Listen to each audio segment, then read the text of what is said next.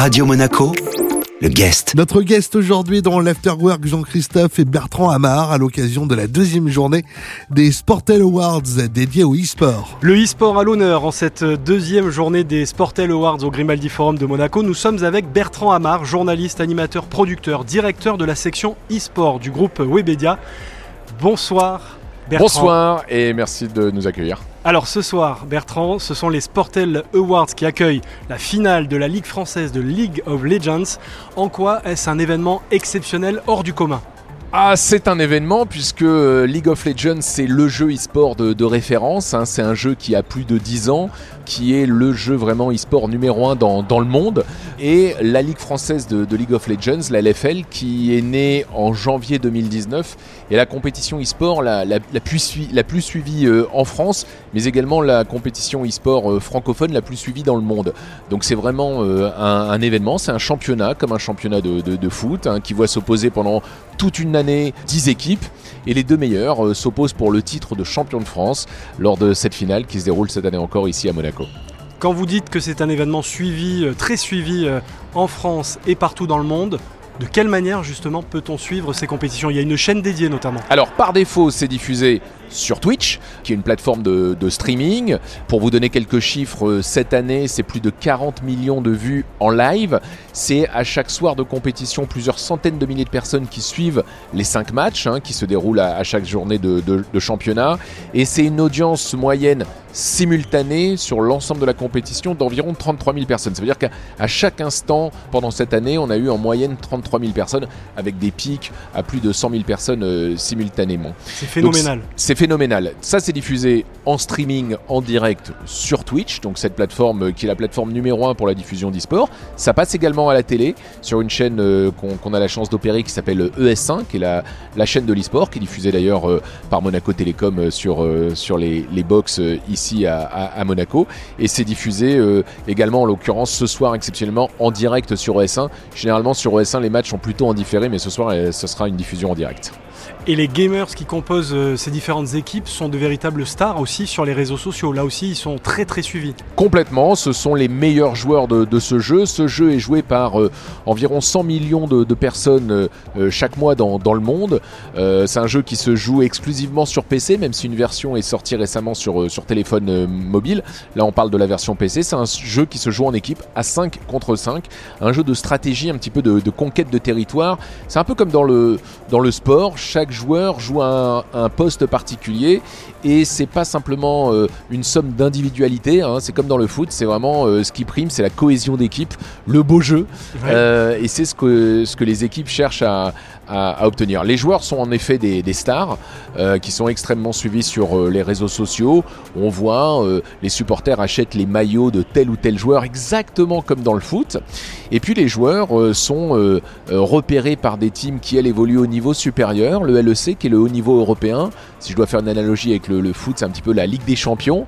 Et donc euh, la LFL est aujourd'hui le réservoir de stars de euh, cette euh, Ligue des Champions, de ce LEC, dont les équipes vont vraiment spotter les meilleurs joueurs de LFL pour les faire venir chaque année. On perd malheureusement les stars de la LFL qui vont jouer au niveau supérieur, au niveau européen.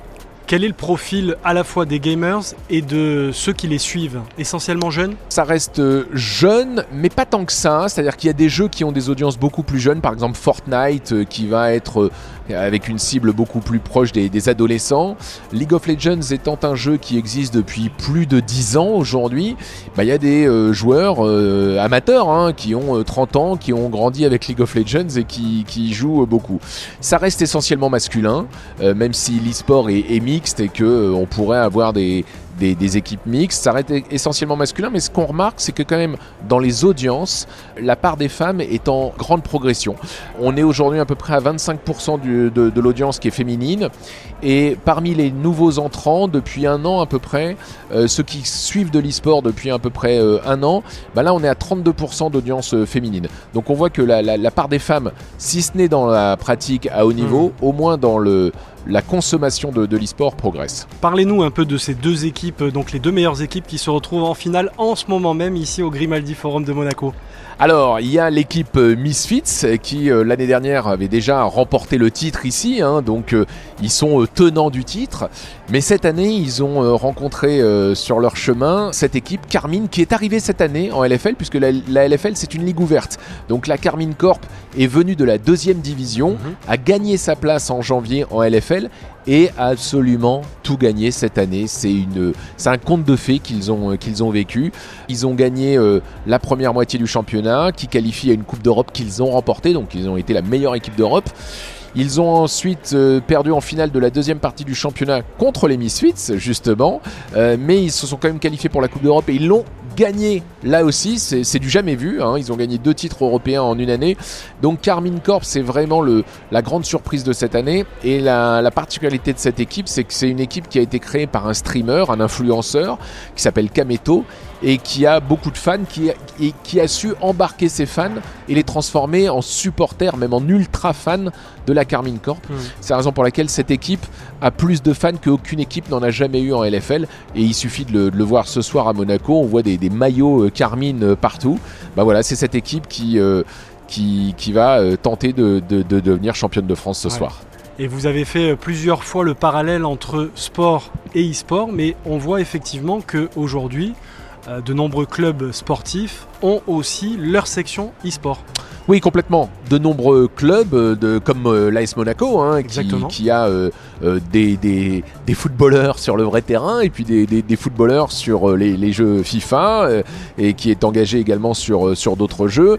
C'est un mouvement en France, on peut penser au, au Paris Saint-Germain aussi, qui a beaucoup d'équipes e-sport, notamment en Asie, à Lyon, à beaucoup de, de clubs, le FC Nantes également, qui évolue sur League of Legends en, en deuxième division.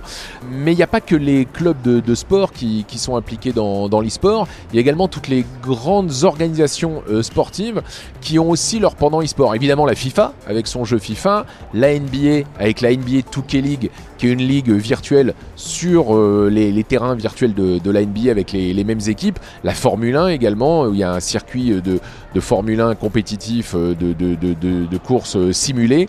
Euh, donc on, on voit bien que ces deux mondes, sport et e-sport, convergent de plus en plus. Cette convergence s'est formidablement accélérée avec le confinement en 2020. Je pense qu'on on a gagné 4-5 ans dans un mouvement qui était initié déjà euh, antérieurement. Et donc euh, le, le mouvement du Sportel qui a consisté à se rapprocher de l'e-sport est tout à fait légitime et tout à fait euh, logique. Je veux dire, c'est ces deux mondes qui vont finir par converger. Ce sera le mot de la fin. Merci beaucoup euh, Bertrand Hamar, c'était passionnant. Merci à vous, merci pour l'invitation. Notre guest sur Radio Monaco était Bertrand Hamar, journaliste, animateur, producteur et directeur de la section e-sport du groupe Webmedia depuis les Sportel Awards. Radio Monaco, le guest.